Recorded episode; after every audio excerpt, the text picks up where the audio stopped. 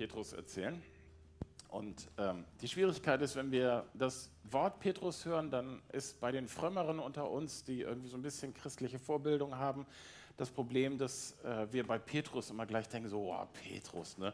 Petrus. Ne? So, ähm, ich erzähle die Geschichte mal so, wie sie wirklich ist. Petrus war so, so ein Normalo. Also ähm, der war so ein Kleinunternehmer.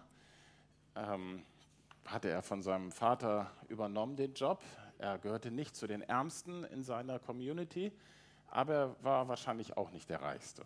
So, aber er hatte ein gesichertes Auskommen. Er war keine schlechte Partie. Vielleicht war er sogar eine gute Partie. Er war verheiratet.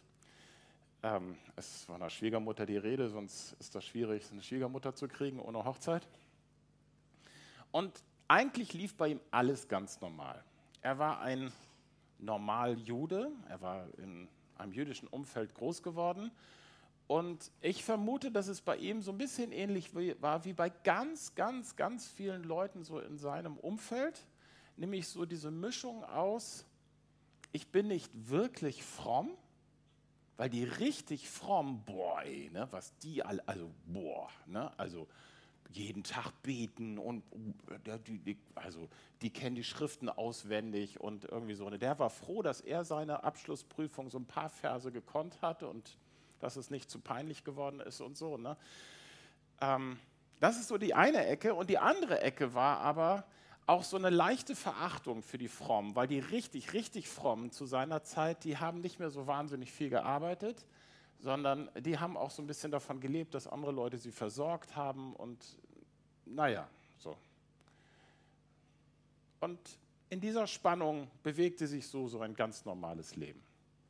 Natürlich ist man in die Synagoge gegangen, man wollte ja nicht auffällig sein. Ne? Also ich kann mir nicht vorstellen, dass Petrus sonntags, sonntags, ne? also bei ihnen ist das der Sabbat, ne? zu Hause geblieben ist.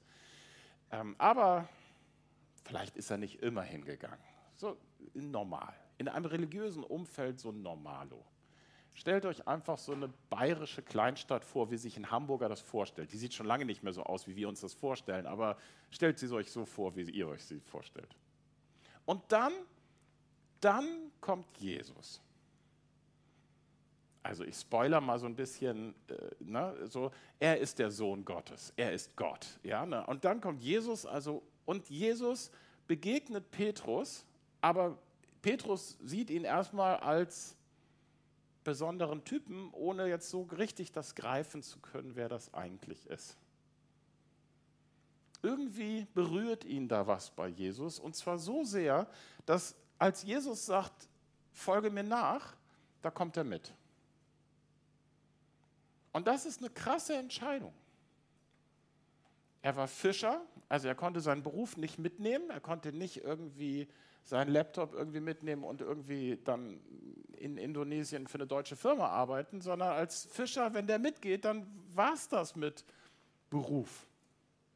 Er hat eine wirklich krasse Entscheidung getroffen. Und er geht mit Jesus mit.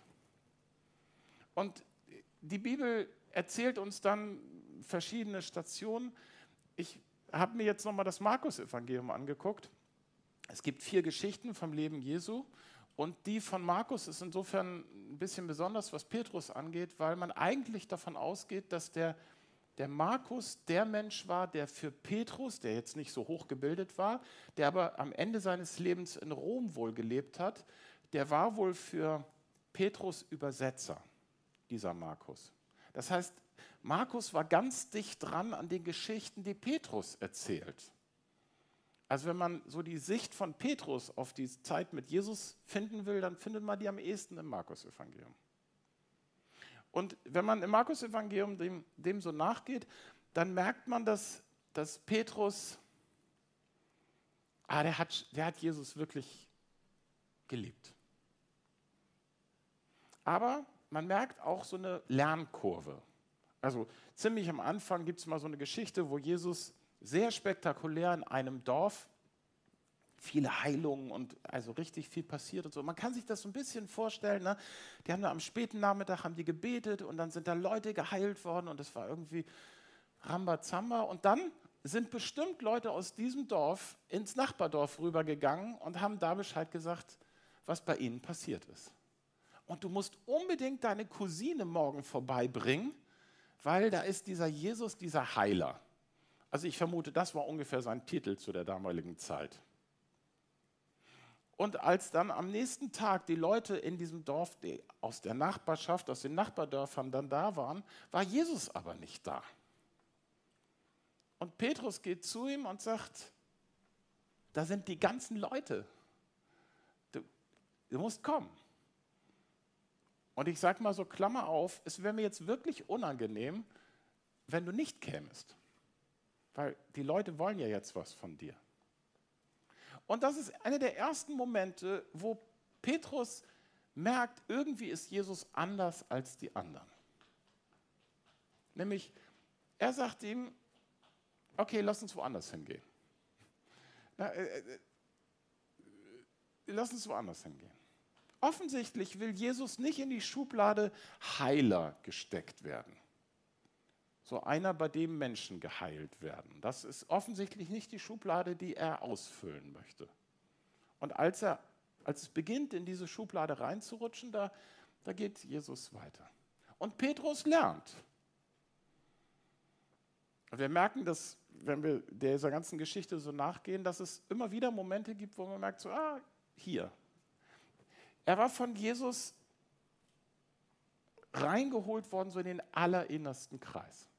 Es gibt eine Geschichte und es gibt manche Leute von uns haben auch Geschichten erzählt, die sind so krass, dass man die, die kann man auch nicht jede Woche erzählen und irgendwie sowas, aber für einen selber sind das irgendwie so, ja, so, so Diamantengeschichten, ne, wo man also was miterlebt hat mit Gott, wo irgendwas mit Gott passiert ist, man sagt so, wow, das, das ist wirklich krass. Eine dieser Geschichten ist, dass Jesus unterwegs war und dann kam ein Synagogenvorsteher und das war eine zwiespältige Geschichte zwischen Jesus und den Synagogenvorstehern. Das war nicht so ein ganz einfaches Verhältnis. Pastoren sind immer schwierig, ne? Also so, ne, das war nicht so ganz einfach. Und, und in diesem Kontext kommt dann der Synagogenvorsteher und sagt, meine Tochter ist schwer krank. Komm bitte zu mir und heile sie.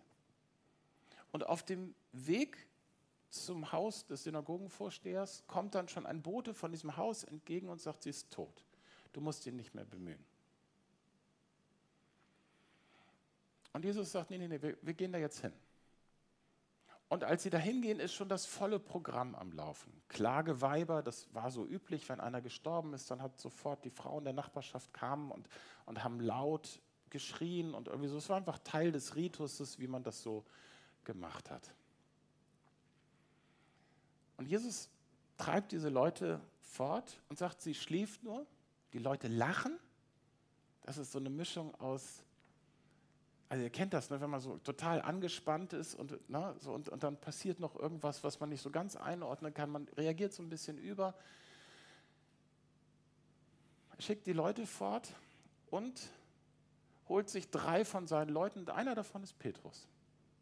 Nimmt die Eltern mit und geht rein in das Zimmer, wir würden wahrscheinlich eher Kammer sagen, von, von diesem Mädchen.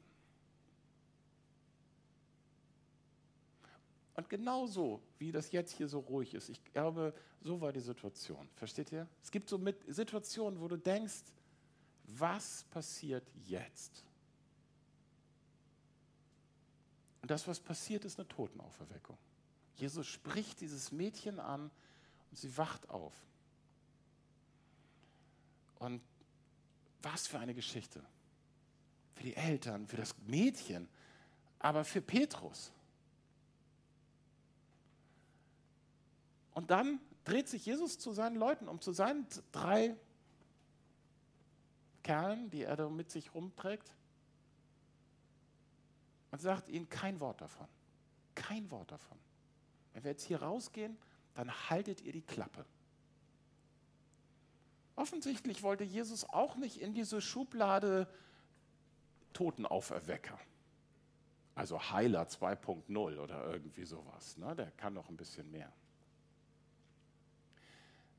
Also Petrus geht mit ihm mit und beobachtet die ganze Zeit Jesus, hat ihn dabei, hört ihm zu, sieht, na, wird manchmal losgeschickt und dann kommen sie wieder und alles weiter und so weiter. Und irgendwann gibt es diesen goldenen Moment. Jesus fragt seine Leute, was sagen eigentlich die Leute, wer ich bin? Und naja, dann, werden, dann sagen sie so ein paar Sachen, ne, so Antworten, die man sich vorstellen könnte von einem, der vielleicht was ganz Besonderes ist. Und Jesus bringt es auf die Spitze und er fragt eben diese jungen Männer, die mit ihm jetzt seit ungefähr zwei, drei Jahren unterwegs sind, die ihn kennen, morgens, mittags, abends, nachts. Fragt ihn, was, was sagt ihr, wer ich bin? Wer bin ich in euren Augen? Petrus, wer bin ich in deinen Augen? Petrus antwortet. Und er sagt, du bist der Retter. Du bist der eine. Du bist der Retter. Du bist nicht ein Retter. Du bist nicht einer. Du bist der. Und das, das ist ein krasser Moment. Jesus sagt wieder, redet nicht darüber. Offensichtlich wollte er noch was tun, war noch was zu machen. Aber Petrus hatte, hatte seinen Moment.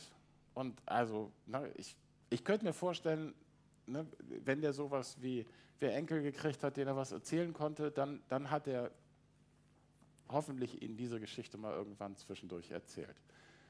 Da war der Moment, wo ich begriffen habe, er ist der Retter. Versteht ihr, er hat zu diesem Zeitpunkt, hat er ja schon zwei, drei Jahre mit Jesus Leben geteilt. Er hatte sich von Jesus berufen lassen. Er war, vielleicht nach unserem Wording würden wir sagen, er war eigentlich schon seit zwei, drei Jahren Christ.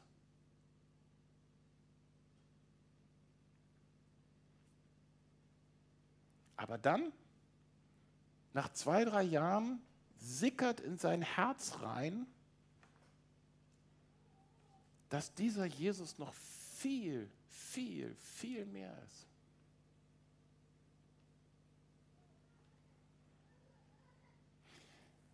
Sie gehen nach Jerusalem und wir haben davon gesungen vorhin.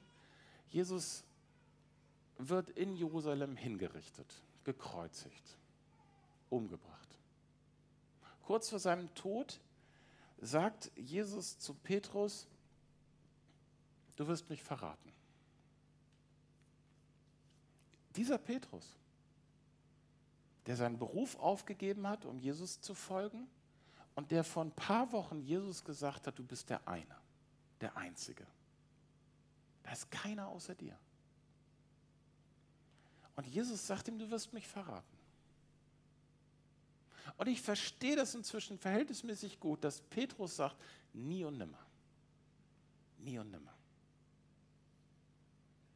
Ich hoffe, dass einige hier unter uns sitzen, die sagen, ey, Jesus, den lasse ich nie mehr los. Den lasse ich nie mehr los. Wer bin ich denn? Ich weiß doch, was ich erlebt habe. Ich weiß doch, was da mit der Tochter des Jairus passiert ist. Ich weiß doch, wofür ich mein Boot aufgegeben habe. Und ich weiß, dass es diesen Moment gab, wo ich Gott in die Augen geguckt habe und gesagt habe, du bist der eine Retter. Ich lasse dich nie mehr los. Ich verstehe ihn gut. Und er versaut es wirklich komplett. So wie Jesus das vorher gesagt hat. In der Nacht, in der Jesus festgenommen wird, verleugnet er Jesus. Und die Formulierungen, die da verwendet werden von, von Jesus ist, ne, also wenn, na, du wirst an mir irre werden oder ich werde dir zum Anstoß sein. Also es, wird, es werden Dinge mit mir passieren, die werden alles in deinem Leben zerbrechen. Und du wirst Du wirst sowas von ohne Orientierung sein. Du wirst mich verleugnen. Du wirst das nicht schaffen, zu mir zu stehen. Jesus stirbt Und er stirbt vermutlich ohne dass Petrus überhaupt dabei ist. Jesus stirbt, das ist die Geschichte, die Petrus erzählt. Ne? Petrus, in seinem Evangelium kommt Petrus am Kreuz nicht vor. Er erzählt die Kreuzigung ohne sich dabei. Petrus begegnet dann dem auferstandenen Jesus. Das ist ja auch so der Jesus, den wir kennen. Wir, wir kennen ja nicht mehr den aus Fleisch und Blut und der durch die Gegend läuft und irgendwie sowas. Und unser Kennen ist vielleicht schwächer als das, was Petrus erlebt. Petrus, die, die sitzen in einem Raum und Jesus ist. Jesus ist mit ihnen zusammen. Und Jesus fragt Petrus in einer Situation, die übrigens nicht im Markus-Evangelium steht. Petrus erzählt diese Geschichte vielleicht gar nicht. Vielleicht zu intim. Vielleicht zu persönlich. Aber Johannes erzählt sie. Der andere gute Freund. Und Petrus und Jesus unterhalten sich und Jesus fragt, liebst du mich? Eine längere Passage, liebst du mich? Klar liebt Petrus Jesus. Klar liebt er ihn. Und er schämt sich zu Tode für das, was er getan hat. Aber klar liebt er ihn. Und am Ende dieses Gespräches sagt ihm Jesus, kümmere dich um meine Leute. Kümmere dich um sie. Und Petrus wird der Leiter der christlichen Bewegung. Der, der krass versagt hat am Tag der Kreuzigung. Nachdem er drei Jahre lang mit Jesus so unfassbar viel erlebt hat. Einige von uns hier können krasse Geschichten von Jesus erzählen, die sie erlebt haben, wo sie dabei waren, wo sie gebetet haben und Dinge sind passiert. Passiert das Woche für Woche? Nee. Also ich weiß, vielleicht bei manchen ja doch, weiß ich nicht. Also das muss euch nicht peinlich sein, wenn euch Woche für Woche was passiert. Also mir nicht. Aber manche, ne, manche Geschichten auf dem Weg, die sind so, dass ich sie sogar in so, ein, so eine Lebensgeschichte Jesu reinschreiben würde und sagen würde, ja, da, da war Jesus, aber sowas von, da war er da. Und wir begreifen und wir begreifen und wir begreifen immer mehr, wer eigentlich Jesus ist. Und manche von uns haben sehr intime Momente mit Jesus erlebt, wo wir irgendwie ihn gehört haben und begriffen haben, wer wir in seinen Augen sind. Und das hat so viel wieder heil gemacht und zurechtgerückt und es auf den Boden gestellt und hat so viel von dem, was vorher war, so ein bisschen verblassen lassen. Ich lese eine Bibelpassage einer Begegnung, die Paulus. Und Paulus, das war so ein, also Stell dich nicht Paulus in den Weg, vorsichtig formuliert. Ne? Paulus hatte Zoff mit Petrus. Als Petrus später in Antiochia war, stellte ich ihn, also Paulus sagt das, öffentlich zur Rede, weil sein Verhalten unentschuldbar war. Das ist krasse Formulierung, ne? Also da, ist, da sagt der eine krasse Leiter der christlichen Szene, sagt über den anderen krassen Leiter der christlichen Szene, boah ey, der hat da so in die Tonne gegriffen, ich hätte kotzen können. Ja, ist unentschuldbar.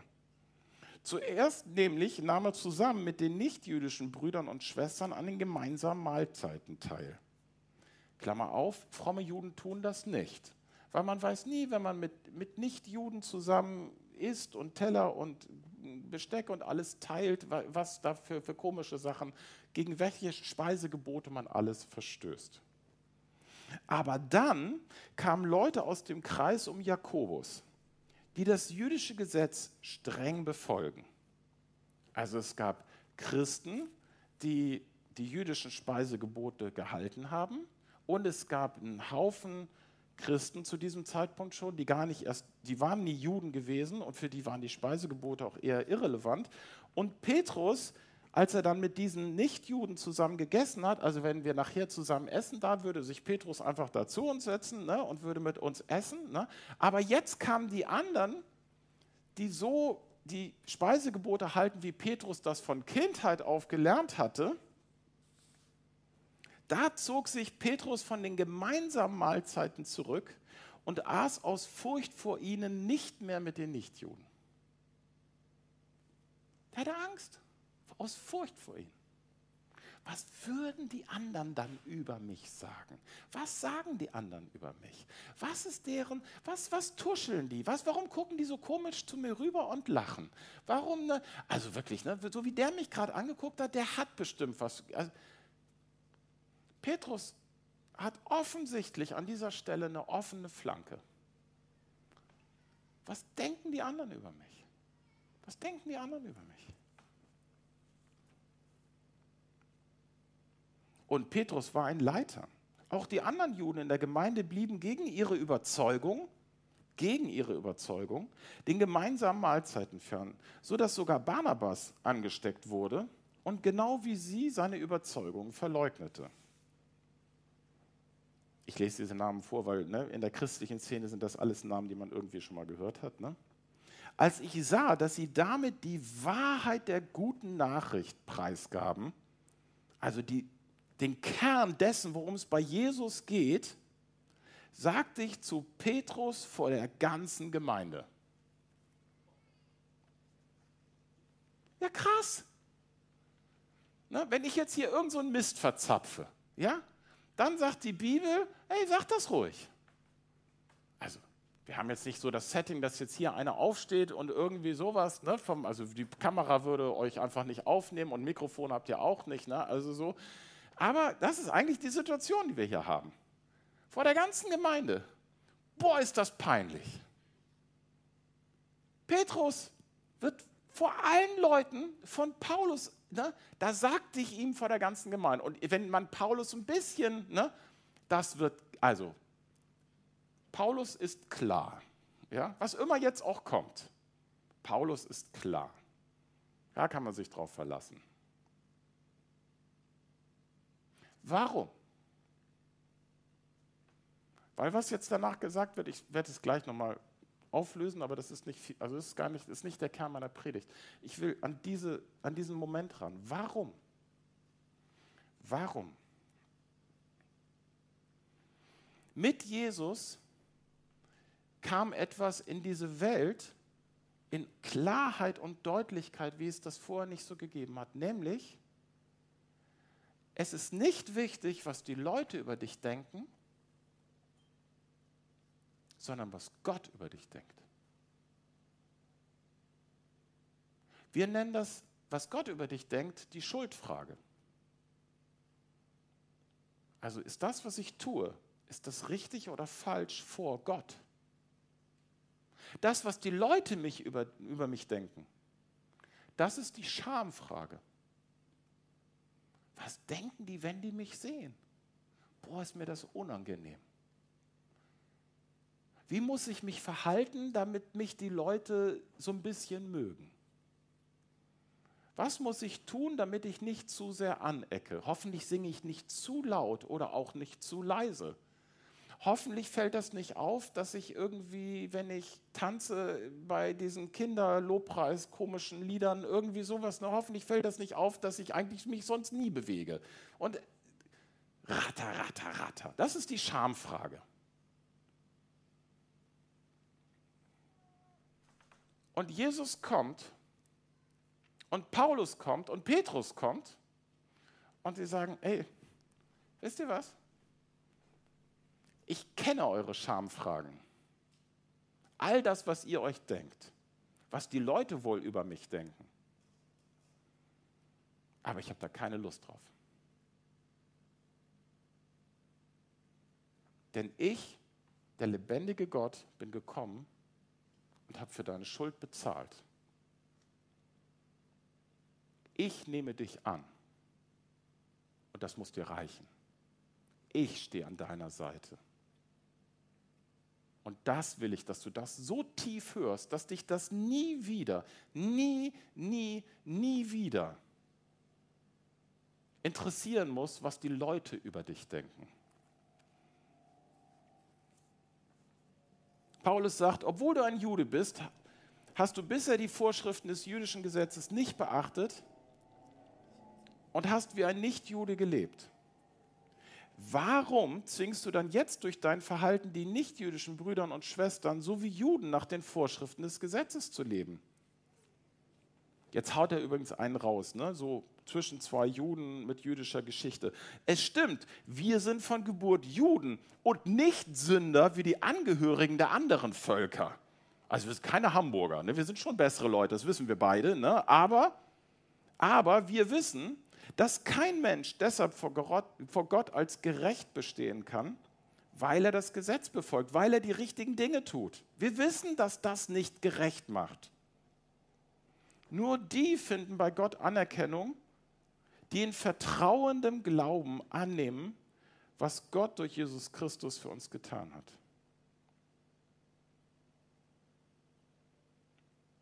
Das, was Jesus für uns getan hat, das sollen wir ergreifen. Mit dem Herzen, mit der Seele. Deshalb haben wir auch unser Vertrauen auf Jesus Christus gesetzt um durch das Vertrauen auf ihn bei Gott Anerkennung zu finden und nicht durch die Erfüllung des Gesetzes. Denn mit Taten, wie sie das Gesetz verlangt, kann kein Mensch vor Gott bestehen. Paulus sagt, wenn es dir wichtig ist, was die Leute von dir denken, dann verrätst du Jesus. Und sagt er das um? Nein. Er sagt das vor der ganzen Versammlung, sagt Paulus das dem Petrus, damit die anderen, die da sitzen, sagen, ach so ist das. Also der wusste schon, ne, das war jetzt ein stabiler Typ, der Petrus. Den konnte man mal vor allen Versammelten mal einmal rund machen, damit alle anderen, die da sitzen, sagen, ach so, hm, okay. Sollte man vielleicht nicht tun, was Petrus getan hat sollte ich vielleicht nicht tun, was Petrus getan hat. Es gibt sogar richtig eine Anweisung in der Bibel, dass Älteste, das sind so die leitenden Leute in christlichen Gemeinden, ne, Älteste soll man öffentlich ermahnen. Ja? Also ich habe nicht das Recht zu sagen, ey, wenn du mir was sagen willst, dann unter vier Augen. Ja? Ich habe nicht das Recht dazu. Wenn du mir was sagen willst, können da ruhig acht andere Leute zuhören. Also wenn du mich anschreien willst, könnten das jetzt sogar alle hören. So, ne? Also so, das. Und warum? Ey Mann, weil wir es richtig machen wollen. Wir wollen es richtig machen. Nicht, nicht, was die Leute denken, ist wichtig, sondern was wir tun, ist wichtig. Was wir im Herzen haben, ist wichtig. Und es ist richtig, dass Leute uns mal keilen und uns korrigieren und uns in die Augen gucken. Und das bei mir deutlich deutlicher als bei irgendwem, der hier reinkommt und achte mal im Gottesdienst ist und immer noch hofft, dass niemand irgendeine ganz peinliche Frage stellt. Ja? Also hoffentlich kriegen wir das hin, dass wir das irgendwie alles ordentlich miteinander handhaben. Ja, es geht bei Gott nicht darum, dass dein guter Ruf wiederhergestellt wird dass die Leute dich sehen und sagen, wow, der Sven. Das ist völlig egal. Unser Stolz und unsere Ehre, sagt die Schrift, sollte Jesus sein. Und nicht Sven. Krasse Herausforderung, finde ich. Krasse Herausforderung. Und das Gegenstück dazu ist, hey, Christus ist für dich gestorben. Christus ist für dich gestorben. Dir muss nichts mehr peinlich sein. Er hat für deine Schuld bezahlt. Kannst durchatmen. Nichts gegen dich. Wenn einer kommt und sagt, oh, das ja, dann kannst du sagen, ja, habe ich wirklich falsch gemacht, hast recht. Tut mir leid. Ich brauche Vergebung, tatsächlich, ich brauche Vergebung. Aber ich weiß, wer ich bin. Ich bin Gottes Kind. Ich bin Gottes Kind. Ich weiß, wo ich hingehöre. Ich weiß, was mein Platz ist. Ich muss nicht mehr den Kopf senken. Ich kann den Kopf heben. Ich kann hochgucken. Ich kann sagen, ja, du hast recht. Das war falsch und das war falsch und das war auch falsch und das war auch falsch. Und wenn du willst, könnte ich dir noch ein paar Punkte dazu ergänzen. Aber das ändert nichts mehr daran, dass ich Gottes Kind bin. Gott schämt sich nicht für mich. Gott schämt sich nicht für mich. Ich will mich auch nicht mehr für mich schämen. Ich muss das lernen. Manchmal ist das schwierig. Ich höre mal auf mit einer kurzen Passage von gestern. Gestern war ich auf einer Hochzeit, also ich habe die durchgeführt. Und das war so eine wilde Mischung von wie soll ich das sagen? Kennt ihr so den durchschnittlichen Hamburger? Ne? Also worauf, also der durchschnittliche Hamburger bezahlt 20 Euro dafür, nicht in Gottesdienst zu müssen. Ne? So, also ein Drittel der Leute war, waren solche Leute. Ein Drittel der Leute waren offen für alles und ein Drittel der Leute waren Christen, so ungefähr. Und da in diesem Setting Hochzeit machen. So, ne? Und ich denke die ganze Zeit mir, ey, Sven, verbock es nicht. Verbock es nicht. Und das ist noch ein gesunder Gedanke, ja? Aber ihr ahnt, was es da noch für ganz viele andere ungesunden Gedanken gibt. Ne? Lachen die jetzt auch über meinen Witz an der richtigen Stelle? Ne? Also blöd, ne? wenn man den ersten Witz in so einer Runde macht und keiner reagiert. Ne? Die Christen, weil es ihnen ein bisschen peinlich ist, was ihr Pastor schon wieder macht. Und die Nicht-Christen, weil sie denken, der blöde Hund. Ne? Also so, das, also so. Äh, ja, das ist blöd. Das ist hier ne, vor den ganzen Leuten zu stehen und na, jetzt schon wieder die Zeit gerissen und ne, schon wieder. Und also so, dieses ganze Thema. Und dann drehe ich mich zu Jesus irgendwann mal um und das tatsächlich passiert mir das auch in Predigten mittendrin, dass ich das innerlich tue und sage so, Jesus, rette mir den Arsch. Weil am Ende des Tages geht es darum, dass Jesus sichtbar wird. Und er wird manchmal mehr sichtbar in meinen Fehlern und in meinem kaputten und zerbrochenen. Vorhin, haben wir, als wir gebetet haben, hat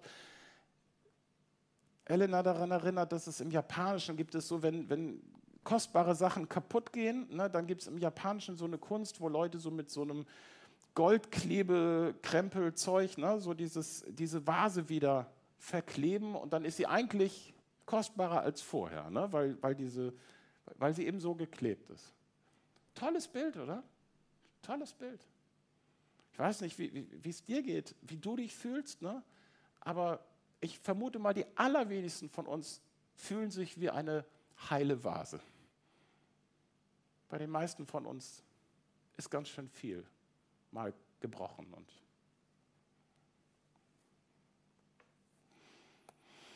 schäm dich nicht. Schäm dich nicht. Für nichts.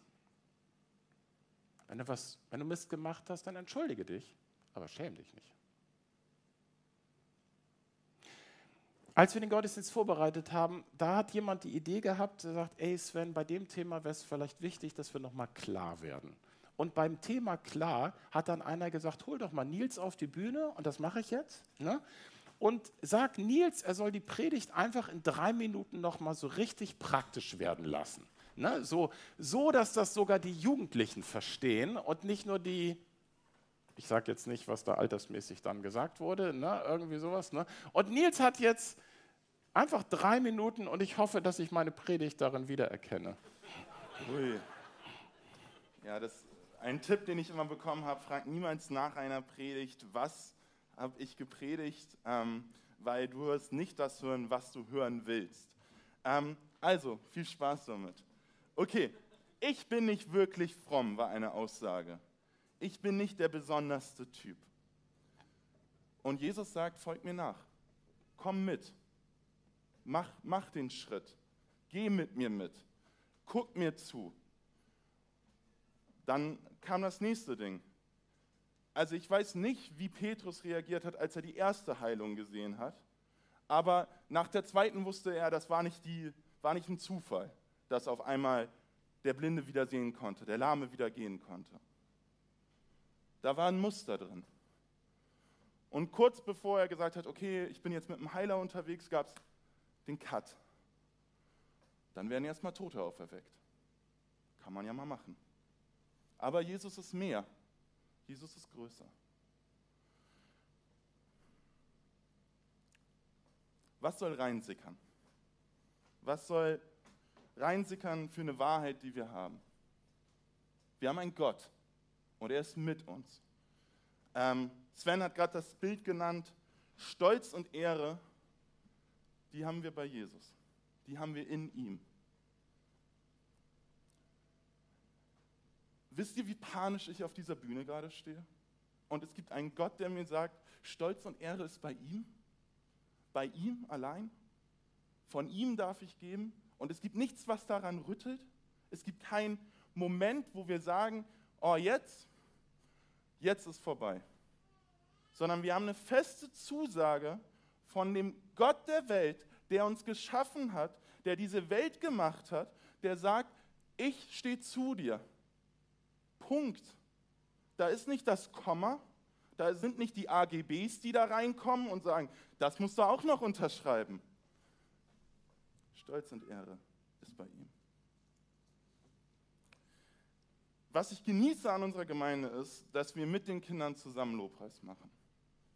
Und für mich ist das eigentlich das Highlight von jedem Gottesdienst. Ich bin nicht der gute Predigtzuhörer, deshalb ist es noch viel besser, heute diese Predigt zusammenzufassen.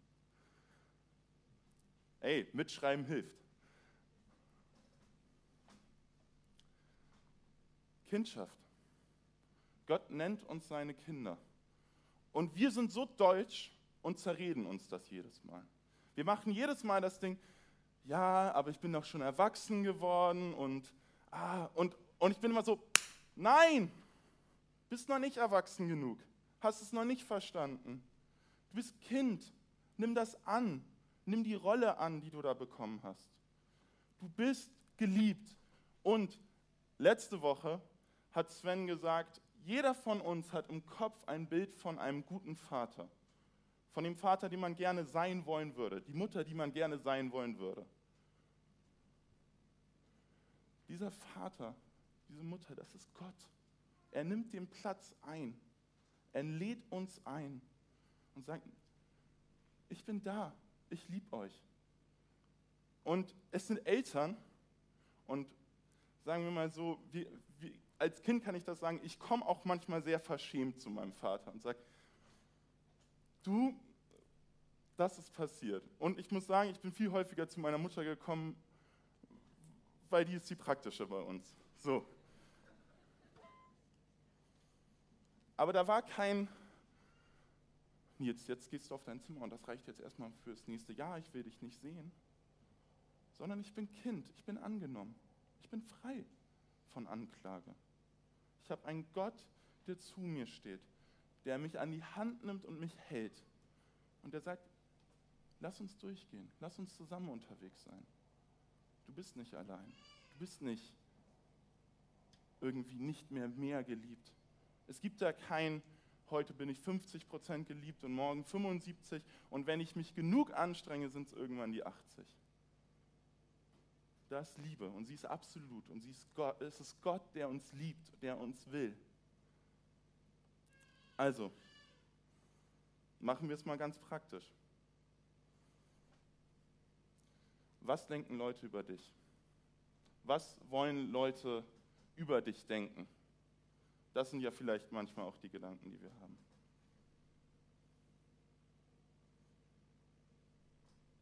Ist doch scheißegal.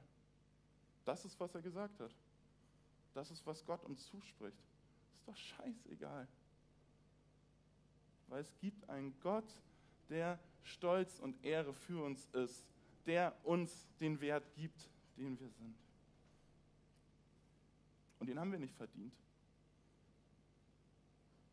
Da gibt es auch kein Konto, auf das wir irgendwie das so abstottern oder so. Das ist ein Geschenk. Wir haben jetzt gleich einen Segnungsteil und ich möchte euch einladen zu etwas. nämlich das Geschenk mal anzunehmen und nicht auf diese deutsche Art und Weise und zu warten, bis man die nächste Feier hat, wo man das Geschenk gefühlt zurückschenken kann. Und wir rechnen auch noch, wie teuer war das Geschenk und ich schenke das so zurück und keine Ahnung was. Wirklich verrückte Sachen. Es ist ein Geschenk, nimm es an. Du kannst es nicht zurückschenken. Und lass dich da rein segnen. Lass es, mach deine Hände auf und nimm es an. Und wenn du es angenommen hast, wirst du merken, da ist noch viel, viel mehr, was du annehmen kannst. Ich habe mal ein Bild zugesprochen bekommen, das war, Gott ist nicht nur einer, der uns Schwarzbrot gibt, sondern er schmeißt uns auch noch mit Kuchen ab. Ist das nicht gut? Und ich sage dir, wenn wir alle hier eine Kuchenparty haben, dann ist da auch keine Scham mehr, glaube ich. Da ist sehr viel Gelache. Dazu lädt uns Gott ein.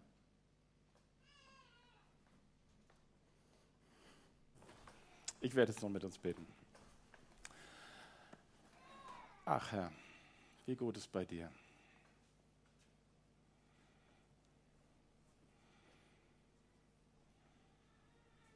Und ich möchte dich jetzt bitten, dass du hineinkommst mit deiner sanften Stimme, auch in die inneren Gespräche, die inneren Anklagen, die Dinge, die wir uns selbst nicht verzeihen können oder nicht verzeihen wollen. Die Dinge, die wir mal unter den Füßen haben und die, die uns mal überwältigen. Du bist größer. Du bist Gott. Dein Wort gilt. Und wenn du Freiheit über unser Leben aussprichst, dann ist Freiheit da. Herr, und ich möchte dich bitten, dass das geschieht. Ich möchte dich bitten, dass, dass wir dich hören können.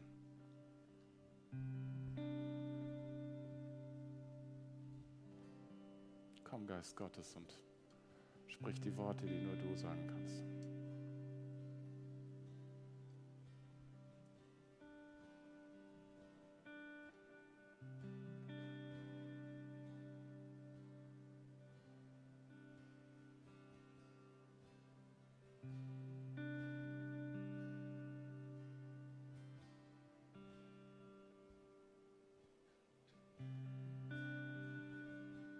Jesus, und wir legen dir unser Leben hin, das erste Mal oder das wiederholte Mal. Wir legen dir unser Leben hin.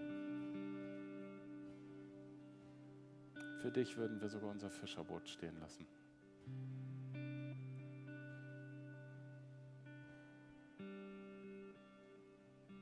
Wir danken dir für, für die Momente, wo, wo du einen rausgehauen hast und wo wir dabei sein durften.